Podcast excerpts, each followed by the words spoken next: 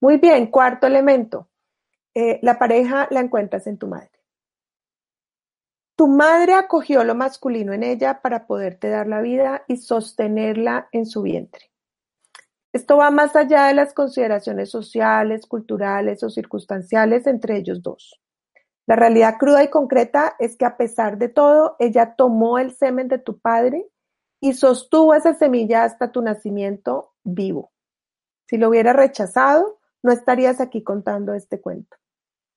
De esta manera ha sido siempre, y es así como la vida ha podido continuar de generación en generación. Así ha sobrevivido nuestra especie. Ahora, la relación de pareja requiere mucho más que eso. Este paso que Hellinger nos muestra es el primero que necesitamos dar. Reconocer el acto de mamá, el movimiento de apertura y toma de tu padre y, si asientes a él, a esa decisión de toma de tu padre, estás haciéndolo por ti también y podrás acceder a la posibilidad de vivir en pareja. No importa si eres hombre o mujer, el movimiento es el mismo. Cuando desconoces el movimiento de tu madre, cuando te pones en contra de ese movimiento, eso se ve reflejado en tus relaciones de pareja inmediatamente. Por ejemplo, cuando estás en desacuerdo con la relación entre tus padres, pasado o presente, cuando crees que mamá eligió mal o que uno de ellos se porta mal con el otro, cuando te pones de parte de alguno o te crees mejor que ellos. En cualquiera de estos casos estás negando el movimiento que te dio la vida y por lo tanto te estás negando a ti mismo ese movimiento. La prerrogativa fue de mamá. Ella hubiera podido no tener ese bebé, pero eligió tenerlo. Eso es suficiente.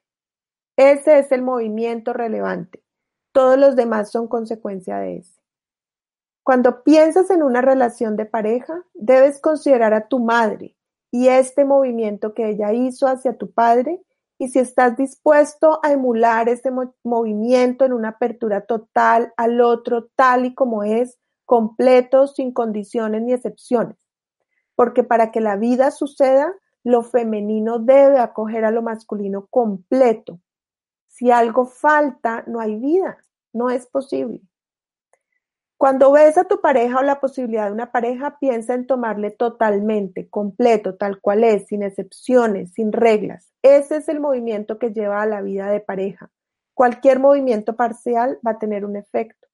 Y cuando no hay movimiento, la pareja simplemente no aparece. Como ejercicio, te sugiero que hagas una lista con todas aquellas cosas que no toleras en una pareja y todas aquellas que consideras que debería tener una pareja. Es una especie de lista de requisitos, si lo quieres ver así. Luego, compara esa lista de todo lo que debería tener una pareja con tus parejas, actuales o pasadas.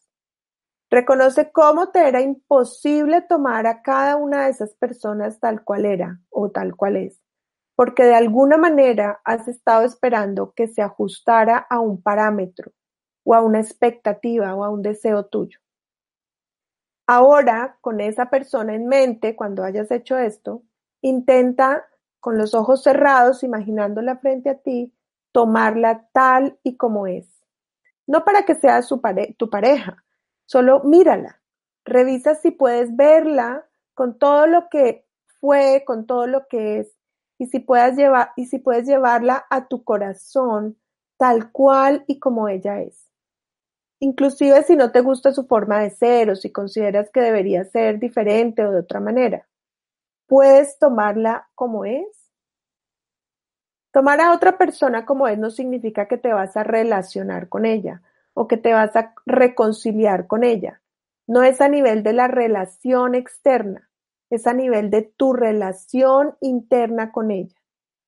Es una forma de dejar de estar de pelea con cómo esa persona es y aceptarla totalmente como sí es.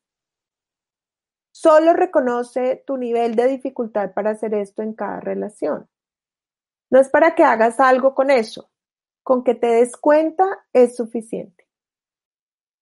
Y ya para cerrar, puedes inclusive intentar hacer el ejercicio con tu madre. Puedes, después de todos los elementos que hemos visto hoy, de eh, todas las ideas que te he dado. y tal vez enfrentadas o conectadas con todas esas ideas que has tenido eh, de escasez, de carga, de peso, de todo lo que hubieses preferido que ella hubiera hecho o dejado de hacer.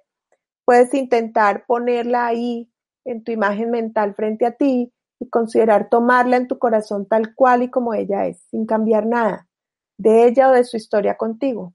Y reconociendo el nivel de dificultad que hace, que tienes para poder hacer esto, te vas a poder dar cuenta del nivel de dificultad que tienes para relacionarte con la vida y por lo tanto con el éxito y la felicidad.